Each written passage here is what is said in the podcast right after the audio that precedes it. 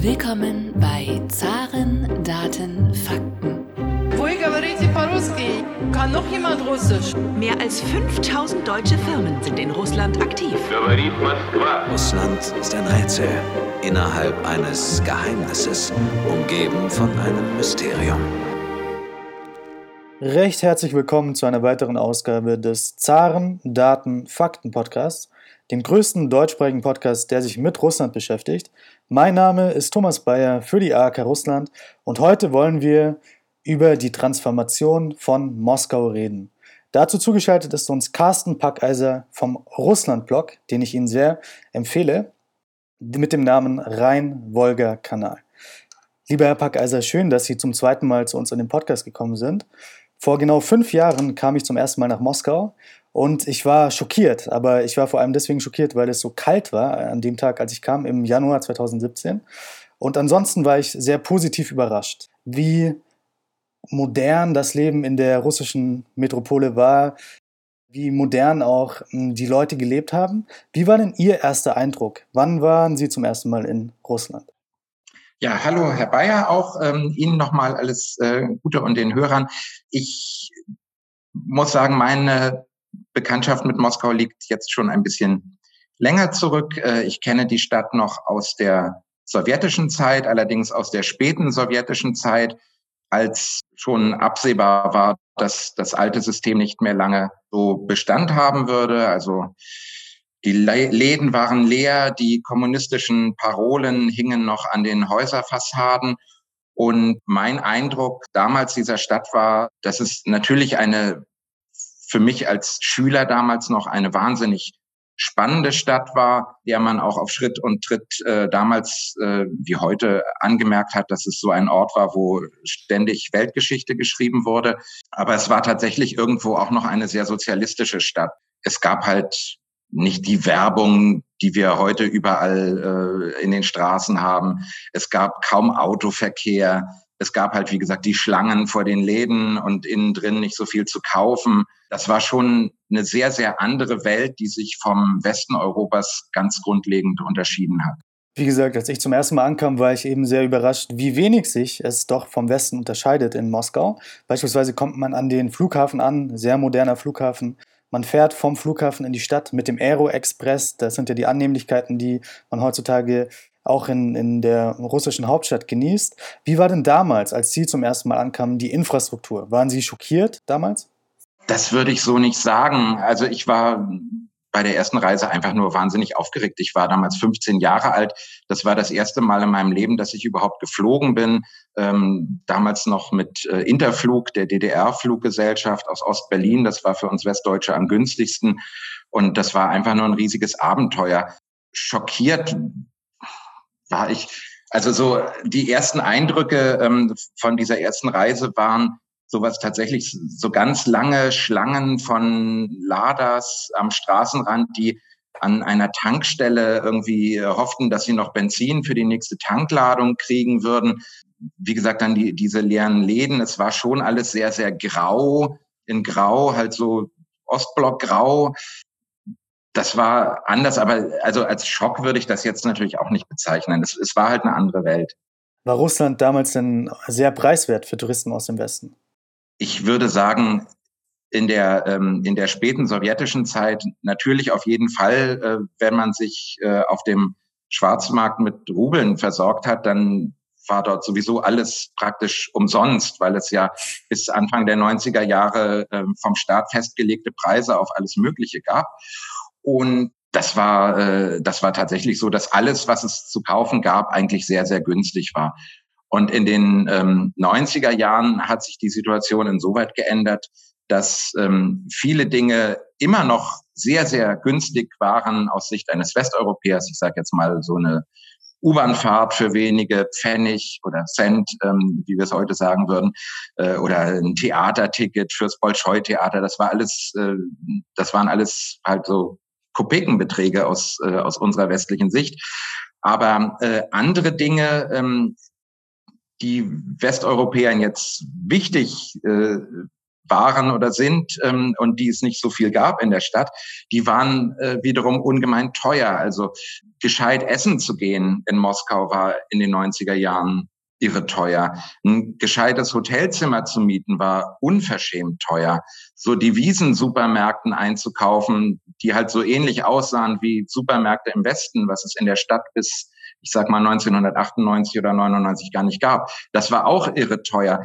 Also ähm, in den in den 90er Jahren war es tatsächlich so, äh, man konnte sehr sehr günstig äh, als Europäer dort leben, wenn man sich so benommen hat wie die Russen.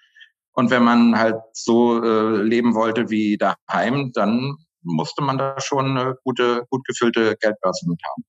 Und dieser Sprung von Moskau, der Sowjetunion zum modernen Moskau, des äh, unabhängigen Russlands, war der sehr schnell? Hat sich da schnell was geändert oder war es ein gradueller Umschwung, den man mitbekommen hat? Grundsätzlich ändert sich in Moskau immer alles sehr, sehr schnell diese Änderungen waren ja nicht äh, damit abgeschlossen, dass äh, in Russland die Marktwirtschaft ausgerufen wurde.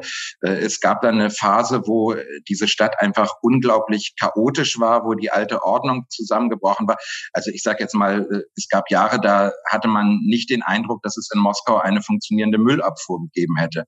Also so sah es da auf den Straßen überall aus. Das war nicht schön. Es gab ähm, eben äh, Zeiten, wo äh, die, die Wirtschaft schon sozusagen von diesen ganzen staatlichen Fesseln freigelassen wurde, der, der Handel vor allen Dingen, aber es noch keine richtige Infrastruktur gab.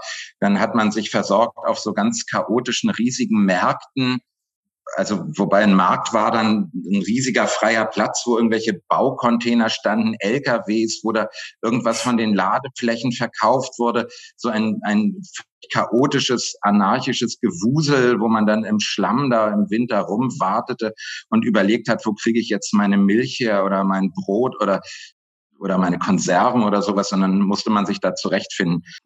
Diese ganzen Dinge, die haben sich halt im, im Laufe der Jahre dann irgendwie zivilisiert und geändert. Aber das hat natürlich lange gedauert. Bis heute ist die Stadt ja noch nicht fertig, wenn, wenn wir so wollen. Genau, wir kommen gleich noch da weiterhin zu, wie sich die Stadt entwickelt hat in den letzten Jahren. Aber war es wirklich so, dass in Moskau der Müll auf den Straßen lag damals? Über welche Zeitperiode sprechen wir gerade? Also Anfang der 90er oder hat sich das durch die gesamten 90er gezogen oder gab es da doch auch schon eine Verbesserung von Anfang der 90er Jahre bis Ende der 90er Jahre unter Präsident Jelzin? Diese Müllproblematik ist mir besonders gut in Erinnerung von einem Ort, der so eine, so ein, ähm, ja, so ein Aushängeschild von Moskau ist, nämlich von der äh, Aussichtsplattform an den Sperlingsbergen. Da, wo die Lomonossow-Universität dort äh, steht, dort, wo die ganzen jung vermählten Paare hinkommen und irgendwelche Hochzeitsfotos machen lassen. Da gibt es also so eine, so eine Aussichtsplattform, so eine Marmorbalustrade. Und wenn man dann da so hinterguckte, da wo die, diese Sperlingsberge, ähm, diese Hügel runter zum, zum Moskauer Fluss gehen, da waren halt einfach riesige Müllschichten irgendwie, weil über Jahre da alle alles hingeschmissen hatten. Da hat keiner irgendwie je ähm, die, Idee gehabt, irgendwie was wegzuräumen. Natürlich gab es ab und zu mal einen Müllwagen, der die, die Tonnen vor den Hochhäusern leer gemacht hat. Aber es, das habe ich schon als Problem wahrgenommen in äh, Mitte der 90er Jahre. Das ist aber natürlich dann irgendwann auch wieder besser geworden. Gestern war ich beispielsweise Sushi essen in, in Moskau und es gibt ja alle möglichen Küchen der Welt, die man sich wünschen kann. Mittlerweile in Russland ist ja gar kein Problem. Moskau ist jetzt ja auch ausgezeichnet worden mit Michelin-Sternen zum ersten Mal 2021. Und Sie haben schon die Situation in den 90er Jahren angesprochen. Hat sich denn die Situation dann rapide verbessert in den 2000er Jahren? Und welche Küchen konnte man denn in Moskau überhaupt damals probieren? In der Zeit, als ich dann dauerhaft nach Moskau gezogen bin zum Studieren, war sowas wie eine Gastronomie oder die Idee, dass man sich abends in Lokalen trifft, in dieser riesigen Stadt eigentlich überhaupt nicht verbreitet. Äh, Im Sozialismus war sowas auch nicht vorgesehen. Da ist man ins Restaurant gegangen, wenn man seine Hochzeit gefeiert hat mit 100 Gästen oder wenn man vielleicht mal seinen 80. Geburtstag mit der Babuschka gefeiert hat. Aber so normal am Wochenende, am Freitagabend irgendwie essen gehen, das haben die Leute nicht gemacht. Die haben sich bei sich zu Hause in der Küche getroffen. Das war so das Zentrum des, des ähm, persönlichen Lebens, wo Freundschaften gepflegt wurden und so weiter. Und ähm, in den 90er Jahren gab es tatsächlich, ich will nicht übertreiben, aber ich würde sagen, es gab eigentlich nichts, wo normale Leute essen gehen konnten. Es gab halt äh, Restaurants an den großen, teuren Hotels. Es gab ganz schäbige, schmierige Schaschlik-Grills irgendwo an der U-Bahn, wo Stehtische standen mit abgewetzter Plastikfolie überzogen. Äh, das waren alles keine Orte, wo man jetzt, sagen wir mal, mit der Freundin einen netten Abend verbringen würde. Also weder das eine noch das andere. Dann gab es so ein paar Lokale, wo sich eher so, ähm, so ein Publikum äh, getroffen hat, wie man in Moskau damals sagte, mit den, mit den rosa Jacketts, irgendwie so eine komische Mischung aus neureichen Geschäftsleuten, Unterwelt und alles auch sehr, sehr teuer und dann irgendwie Nackttänzerinnen dazu. Sowas hat es auch gegeben, aber, aber eigentlich nichts Normales. Es gab nichts. Ich habe, als ich anfing, mich mit meiner Freundin zu treffen, haben wir uns häufiger mal bei McDonald's äh, verabredet. Also ähm, im Rückblick, ich meine, das ist völlig idiotisch, so eine Vorstellung, aber es gab nichts sonst. Und äh, das ist äh, tatsächlich, das hat auch noch eine ganze Weile gedauert, bis das allmählich besser wurde. Ähm, natürlich in, in dieser Hinsicht ist Moskau heute ein Paradies, aber es war halt eine Wüste. In den 2000er Jahren gab es dann ja den wirtschaftlichen Boom, also die Wirtschaft ist pro Jahr teilweise um 10 Prozent im Durchschnitt gewachsen. Hat man denn das auch sofort mitbekommen? Äh, als Ausländer in Russland hat sich quasi die Situation sofort verbessert oder hat man davon weniger mitbekommen? Also natürlich haben wir alle, die wir in Moskau gelebt haben, immer mitbekommen, in welcher Verfassung das Land gerade war und äh, wann es dem Land mal wieder ein bisschen besser ging und nicht. Die ganz gravierenden Änderungen, würde ich sagen, fingen tatsächlich auch schon Mitte der 90er Jahre an, als so eine Art Massenmotorisierung in der Stadt einsetzte. Also dieses Stauproblem, diese ewige Geißel von Moskau, das hat es, äh, hat es Anfang der 90er Jahre ja nicht gegeben. Und inzwischen haben sie äh, Stau auf allen Ausfallstraßen äh, rund um die Uhr. Ja, auch um Mitternacht kann man da im Stau stecken bleiben. Das fing irgendwann so in den 90er Jahren an. Diese Vorstellung, dass sich Moskau so langsam zu einer ich sage jetzt mal, halbwegs normalen Weltstadt entwickelt, die hatte ich vielleicht so aus meinem Alltag so ab 2002, 2003 oder so.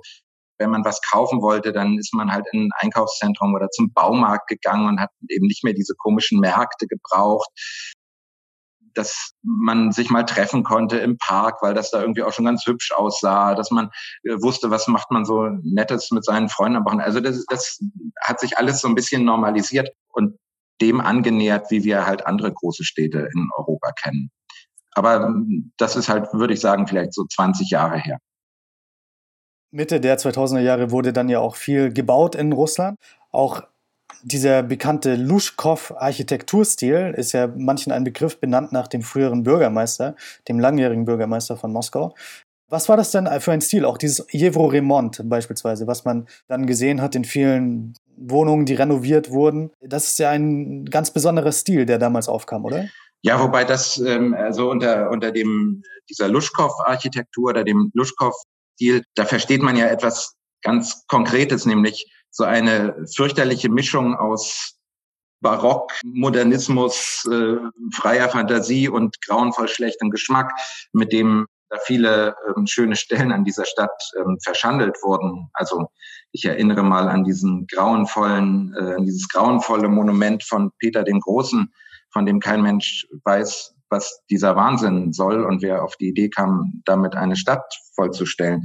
Das ist, ist tatsächlich ein glaube ich, sehr schwieriges Erbe auch dieser Stadt, dass sie mit diesen ganzen Scheußlichkeiten irgendwie nochmal umgehen muss, die, ähm, die da in der Luschkow-Zeit gebaut wurden.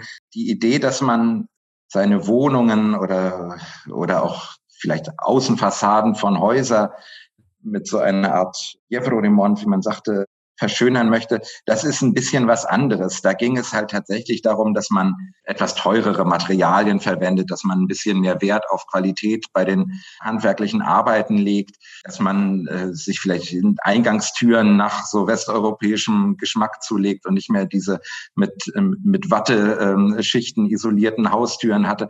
Da ist manches vielleicht auch ganz hübsch, manches vielleicht auch weniger, aber, aber das ist im Grunde eher so ein, so ein Statussymbol, wie man, wie man die vorhandenen Gebäude äh, so tatsächlich oder vermeintlich aufgehübscht hat.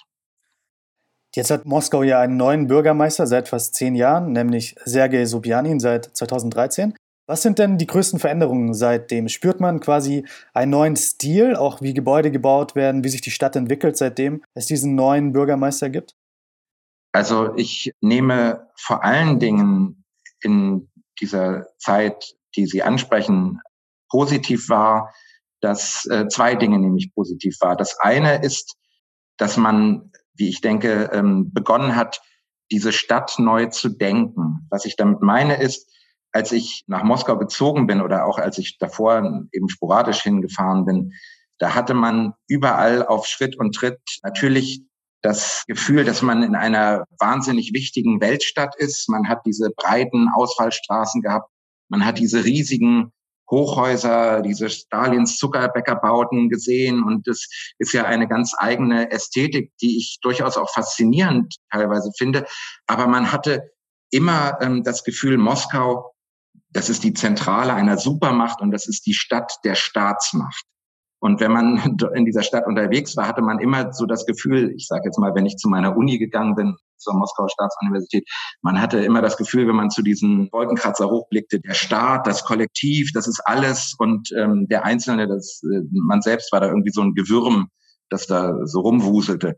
Und in den letzten Jahren, so empfinde ich das, äh, hat man angefangen, eben die Stadt so zu denken, wie bauen wir oder wie planen wir eine Stadt nicht äh, so, dass sie besonders eindrucksvoll und pompös daherkommt, sondern dass sie für die Menschen, die dort leben, einfach nett ist und, und angenehm und lebenswert. Und diesen Gedanken, glaube ich, den hat man bis vor zehn Jahren noch gar nicht so richtig gedacht in der Stadt. Äh, und das hat dann zum Beispiel solche Folgen, dass halt in der Innenstadt, in einigen Vierteln, die ich sehr gerne mag, dass man da die, die Fahrbahn mal verengt hat und die Fußgängerwege breiter gemacht hat, Fußgängerzonen äh, ausgewiesen hat. Überall stehen Sitzbänke rum, wo man sich einfach auch gemütlich hinsetzen kann oder ganz cool äh, Plätze, an denen so Schaukeln stehen, wo man äh, ständig jetzt inzwischen da Geschäftsleute in der Mittagspause beim Schaukeln sieht. Also sowas wäre in der sowjetischen Zeit oder auch in den 90er Jahren vom Prinzip her völlig undenkbar gewesen. Dass, wenn da jemand solche Pläne auf einen Beamtenschreibtisch gelegt hätte, wäre der ausgelacht und dann davongejagt worden. Das ist das eine, was äh, mir auffällt an der Stadt, was ganz anders ist als früher. Und das zweite ist, weil ja wirklich eines der großen Probleme von Moskau diese wahnsinnige Verkehrsbelastung ist, scheint mir, dass man jetzt langsam dazu übergeht, eine etwas gescheitere Verkehrspolitik in dieser Stadt zu machen, weil es wirklich ein großes Problem ist. Und dieses Problem hat man jahrelang damit beantwortet, dass man hier noch eine Schnellstraße gebaut hat und hier noch eine Hochstraße und hier noch drei neue Fahrbahnspuren und dafür irgendwie die Grünanlage wegasphaltiert hat. Und ähm, in den letzten Jahren sehe ich einfach einen atemberaubenden Ausbau des öffentlichen Personenverkehrs, wie das wirklich zu der Zeit, zu der ich in Moskau gelebt habe, völlig unvorstellbar gewesen wäre.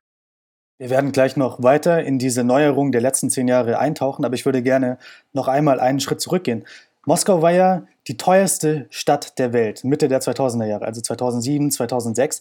Jetzt ist ja Moskau eine sehr, wenn man zumindest aus dem Westen kommt, eine relativ normale Stadt, normal, fast schon günstig, möchte man sagen. In Tel Aviv ist mittlerweile die teuerste Stadt der Welt. War denn das Moskau 2006, 2007 eine boomende Stadt? Wie muss man sich das vorstellen? Oder war alles einfach nur sehr, sehr teuer? Ich hatte nicht den Eindruck, dass ich äh, in einer besonders boomenden Stadt wohnen würde, bis zu dem Zeitpunkt, als ich zurück nach Deutschland gezogen bin. Ich glaube auch, wenn ich ehrlich bin, dass diese Ratings, die ähm, die, die Kosten des Lebens in verschiedenen Städten vergleichen, dass diese ganzen Zahlenspiele oft ziemlich hinken. Denn es geht da um eine ganz bestimmte Klientel, deren Lebenshaltungskosten man vergleicht.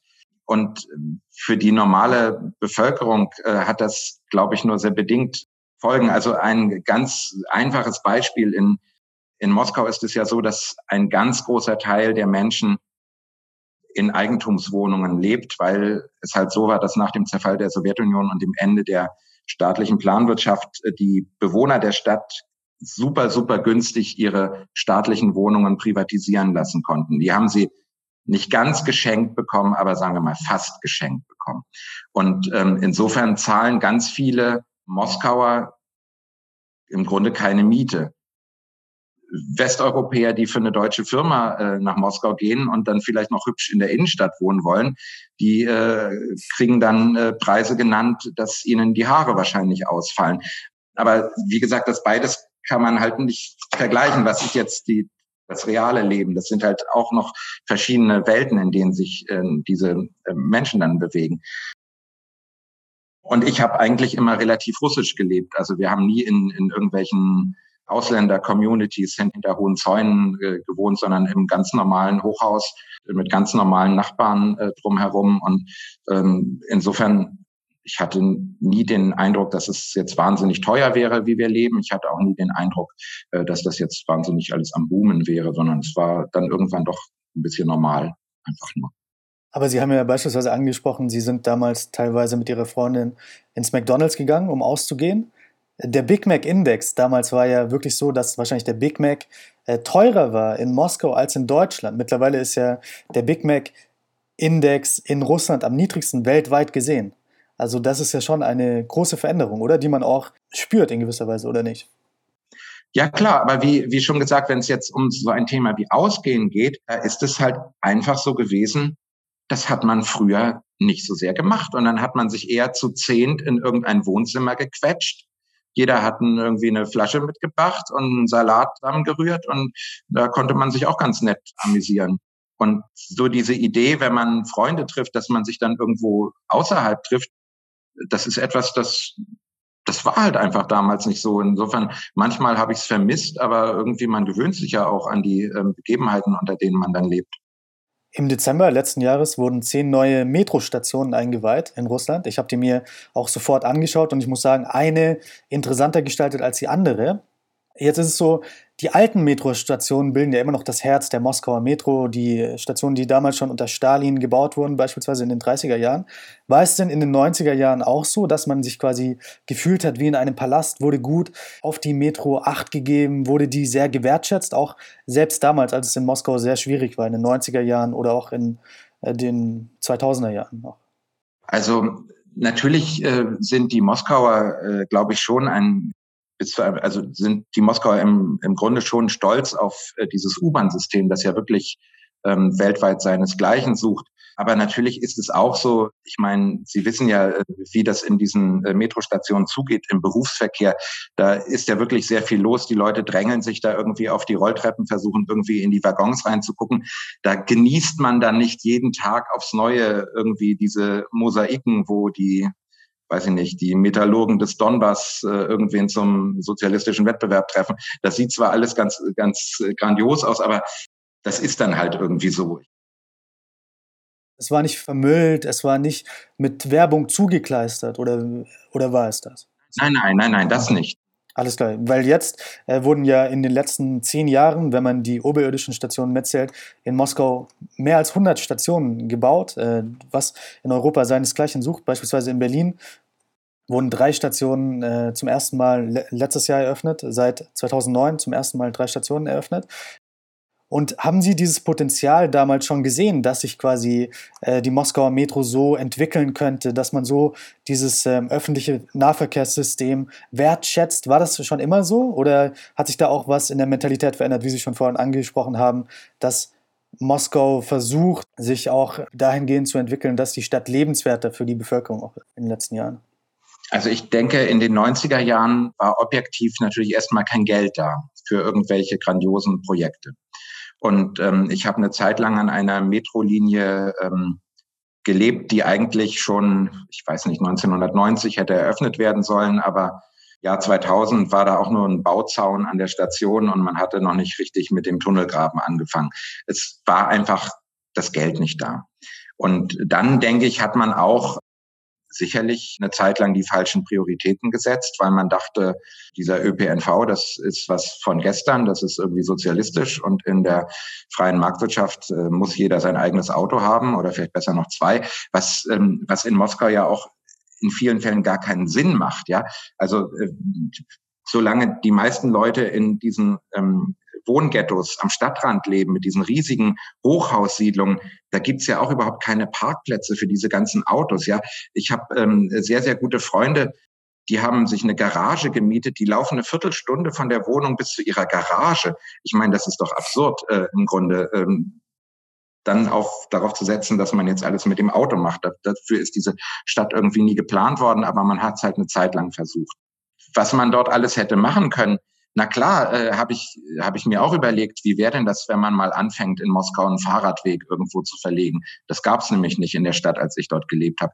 Dort, wo wir lange wohnten, in einer sehr schönen Wohnung, direkt an einer Bahnlinie, an dem kleinen Moskauer Eisenbahnring, da habe ich mich auch manchmal gefragt, was macht das für einen Sinn, dass auf dieser Ringbahn, die einmal um das Moskauer Zentrum herumführt, dass da nur fünf oder sechs Güterzüge am Tag langfahren. Warum baut man da keine S-Bahn hin? Die gibt's jetzt inzwischen, was mich sehr erfreut. Also äh, ein paar gute Ideen hat man tatsächlich dort umgesetzt.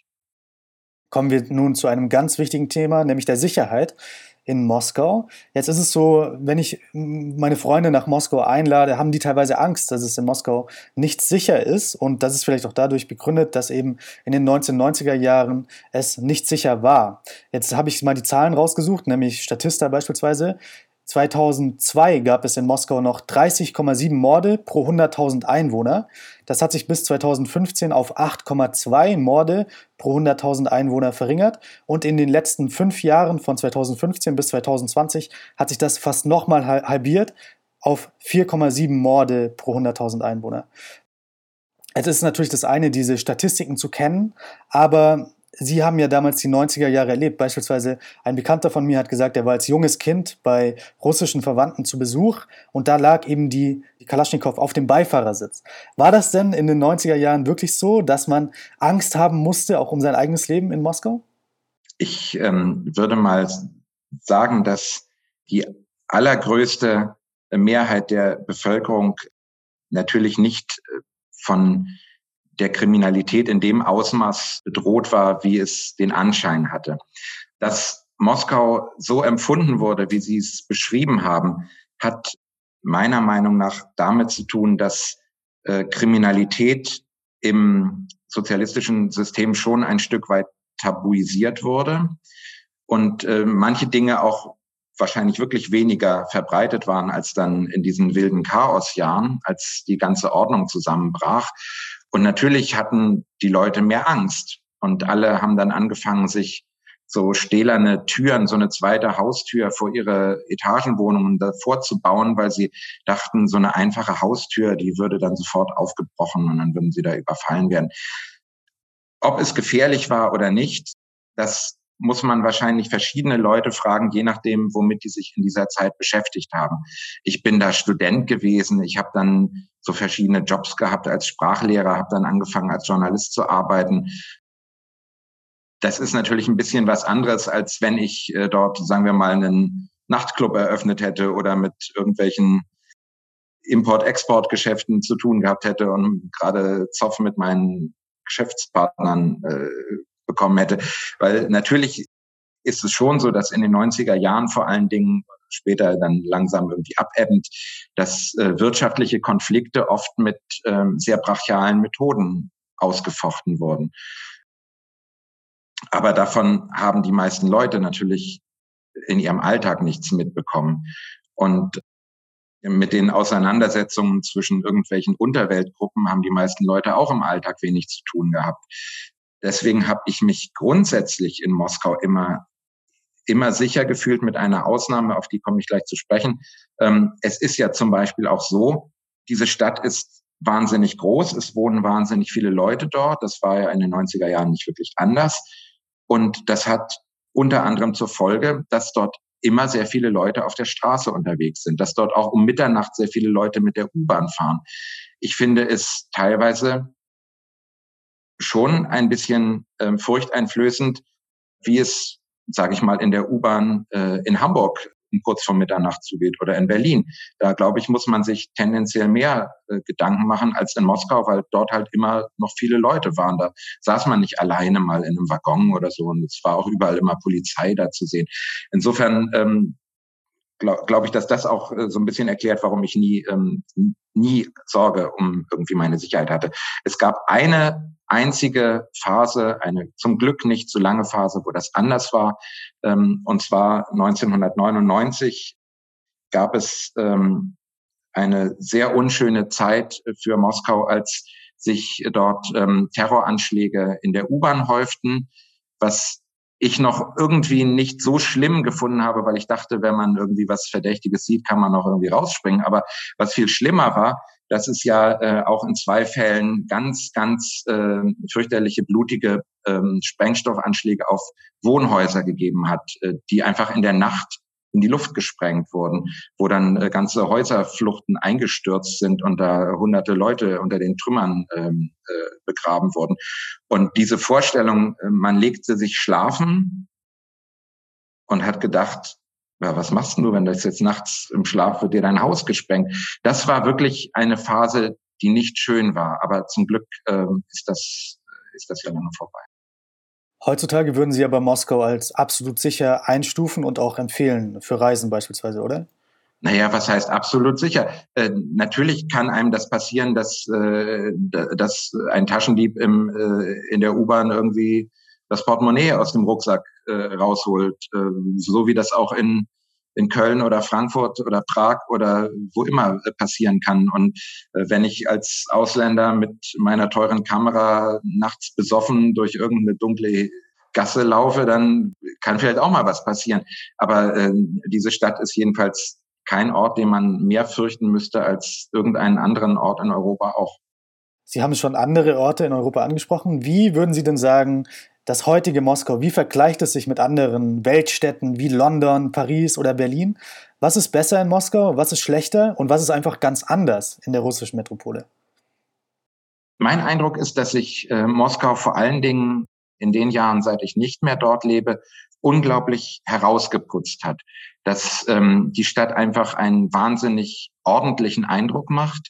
Ähm, es gibt äh, nicht mehr so viel Graffiti, es gibt nicht mehr so viel Müll, es gibt äh, es gibt äh, Grün auf den Straßen, es gibt äh, Parks, die jetzt wieder vernünftig gepflegt werden. Nachts werden äh, im Zentrum ja ganz, ganz viele Gebäude fantastisch angestrahlt, dass man sich da vorkommt, als wäre man irgendwie kurz vor Weihnachten, aber es ist eigentlich das ganze Jahr über so. Also so zum Angucken und zum Staunen ist Moskau, glaube ich, in Europa ein Ort, der seinesgleichen sucht. Das ist also etwas, was, sage ich mal, was die Besucher betrifft. Dann haben wir schon drüber gesprochen, dass es ja wirklich ähm, keine teure Stadt für Besucher mehr ist. Es gibt äh, ganz viele erschwingliche Hotels, es gibt tolle lokale Cafés. Da ist äh, diese hat diese Stadt halt einfach so einen Quantensprung gemacht aus dem sozialistischen Mief in die moderne, postmoderne oder was auch immer und ist auf jeden Fall auf, äh, auf so einem Weltniveau. Wo es natürlich Unterschiede gibt, die betreffen, glaube ich, eher die Menschen, die in Moskau leben. Und da weiß ich auch nicht, äh, wie es mit dieser Stadt letztendlich weitergeht, weil sie ja immer noch weiter wächst und wächst und wächst und weil der Platz dann irgendwie doch nicht unendlich ist, werden die Hochhäuser immer höher und die Trabantenstädte immer größer und es leben viele äh, Menschen in Moskau in Stadtvierteln, die man, wenn man sie mit einer westeuropäischen Brille sehen würde, würde man sagen, oh Gott, oh Gott, was sind denn das für fürchterliche Ghettos? Und das muss doch ein ganz gefährlicher sozialer Brennpunkt sein. Äh, das ist es im Moment in der Regel nicht. Aber die Frage ist für mich schon ein bisschen, wo geht denn das hin?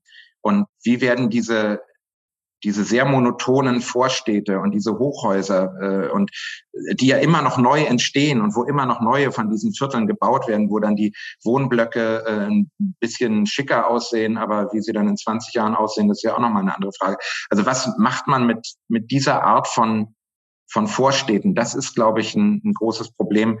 Ähm, so eine Art halbwegs normal, nett und klein zu wohnen im Reihenhaus, in einem kleinen Häuschen mit Garten, das gibt es halt in Moskau überhaupt nicht. Und das macht diese Stadt halt dann schon, glaube ich, ganz anders als alles andere in Europa. Vielleicht ist kann man es noch mit Istanbul vergleichen, wo es so eine ähnliche Siedlungsstruktur gibt. Aber ähm, daraus folgt ja auch die Notwendigkeit für die Moskauer, dass man eigentlich ein, ein Wochenendhaus, eine Datscha braucht, damit man nicht wirr wird, wenn man immer nur diese Hochhäuser bis zum Horizont vom Fenster aus äh, angucken muss. Das ist sehr interessant, dass Sie das angesprochen haben. Ich war vor kurzem in der Kleinstadt Belgorod an der Grenze zur Ukraine und dort haben Sie genau äh, das auch so gesehen. Warum sollte man im größten Land der Welt äh, diese Hochhäuser bauen, wo die Menschen in diesen Trabantenstädten leben? Und dort haben Sie eben das Ziel ausgerufen, wie in den USA, so ein bisschen äh, jede Familie quasi ihr eigenes Haus zu geben, dieses Suburban Lifestyle und so weiter. Und die Frage ist natürlich, ob das auf Moskau anwendbar ist. Äh, Moskau ist jetzt schon so gebaut, wie es eben gebaut wurde. Mit der Metro und so weiter hat man sich natürlich auf diese Trabantenstädte irgendwie eingelassen. Aber das ist wahrscheinlich auch einer der Punkte, den ich äh, am kritischsten sehen würde in Moskau, dass es eben die Möglichkeit nur für die sehr Reichen gibt, ihr eigenes Haus zu besitzen. Und das eigene Haus ist natürlich, ja, das, das gibt den Leuten nochmal ein anderes Gefühl der Teilhabe. Das ist äh, einfach eine tolle Sache. Und ähm, wo würden Sie sagen, sind die größten Projekte, die in Moskau geplant sind? Was, was sehen Sie da Ihrer Meinung nach? Was sollte sich auch in Moskau Ihrer Meinung nach verändern? Sie haben jetzt schon das Problem mit den Riesenhochhäusern angesprochen, aber was sind denn andere Projekte, die noch geplant sind? Beispielsweise war ich vor kurzem im GES 2, das ist das neue Kunst- und Kulturzentrum im Herzen von Moskau, das äh, gesponsert wurde vom Milliardär Leonid Michelson. Kann ich auch sehr empfehlen. Der Architekt hat beispielsweise das Centre Pompidou in äh, Paris gebaut und ist ein sehr progressiver Ort, wie man ihn auch aus äh, anderen europäischen Städten kennt, wo man eben Kunst und Kultur wahrnehmen kann. Was sind denn die anderen großen Projekte, die in Moskau in der Zukunft anstehen? Ja, was, äh, was jetzt solche ähm, ähm, repräsentativen Bauvorhaben äh, betrifft, da hat es natürlich sehr, sehr viel gegeben in den vergangenen Jahren von den Flughäfen angefangen, die jedes Mal, wenn man dort landet, irgendwie gerade umgebaut äh, wieder ausschauen. Ähm, was dort im Einzelfall jetzt in den kommenden Jahren alles noch ansteht, das kann ich gar nicht so im Detail sagen. Ich glaube, die größte Herausforderung ist tatsächlich für diese Stadt, was macht man äh, mit der sowjetischen Massenbebauung? Da gab es bis vor einigen Jahren die Antwort, die Viertel, die in den 60er Jahren errichtet wurden, mit diesen fünfstöckigen Standardplattenbauten, den Khrushchevkas, die hat man einfach alle abgerissen und da hat man jetzt 20-stöckige hingebaut. Irgendwann, das war einerseits ein Ding der Notwendigkeit, weil diese ersten Plattenbauten schon so marode waren, dass man da niemandem im Grunde mehr zumuten konnte, drin zu wohnen. Aber irgendwann stellt sich die Frage, was machen wir denn jetzt mit den, äh, mit den Blocks aus den 70ern und aus den 80ern? Die sind auch alle schon ziemlich gammelig und wie man damit umgehen will, ich glaube, das ist, das ist die, die riesige Herausforderung, vor der diese Stadt irgendwie steht. Es ist, glaube ich, auch eine riesige Herausforderung für die Stadt, die grünen Inseln in Moskau, die es ja gibt noch in ansehnlichem Umfang, dass man die vor dem Appetit von solchen äh, Immobilienentwicklern ähm, äh, und, und Baufirmen rettet. Da gab es schon zu der Zeit, zu der ich dort äh, gelebt habe, regelmäßig Konflikte, weil äh, irgendjemand fand, na ja gut, so ein kleines Stückchen von dem Park, da könnte man noch mal einen Wolkenkratzer einbauen und hier auch noch mal. Und das hat schon damals für ganz heftige äh, auch ähm, Streitigkeiten zwischen den Anwohnern und und den Investoren geführt. Und da muss die Stadt glaube ich, noch viel mehr aufpassen, dass ihnen diese letzten Oasen nicht abhanden kommen, weil eine 12 Millionen Einwohnerstadt, die braucht sowas einfach, sonst, sonst wird das äh, ein, ein völlig ähm, unappetitlicher steinerner Moloch, den ja eigentlich kein Mensch haben will. Lieber Herr Packeise, hoffen wir, dass Moskau sich nicht in diesen steinernen Moloch verwandelt, sondern dass äh, Wert gelegt wird auch auf die Parks, die ja Moskau zuhauf hat. Ist ja eine der, der grünsten Städte, glaube ich, in Europa, wenn ich das richtig weiß. Ähm, vielen Dank, dass Sie sich die Zeit genommen haben, um über das alte Moskau zu reden und das jetzige Moskau uns auch etwas näher gebracht haben. Ja, gerne. Dankeschön.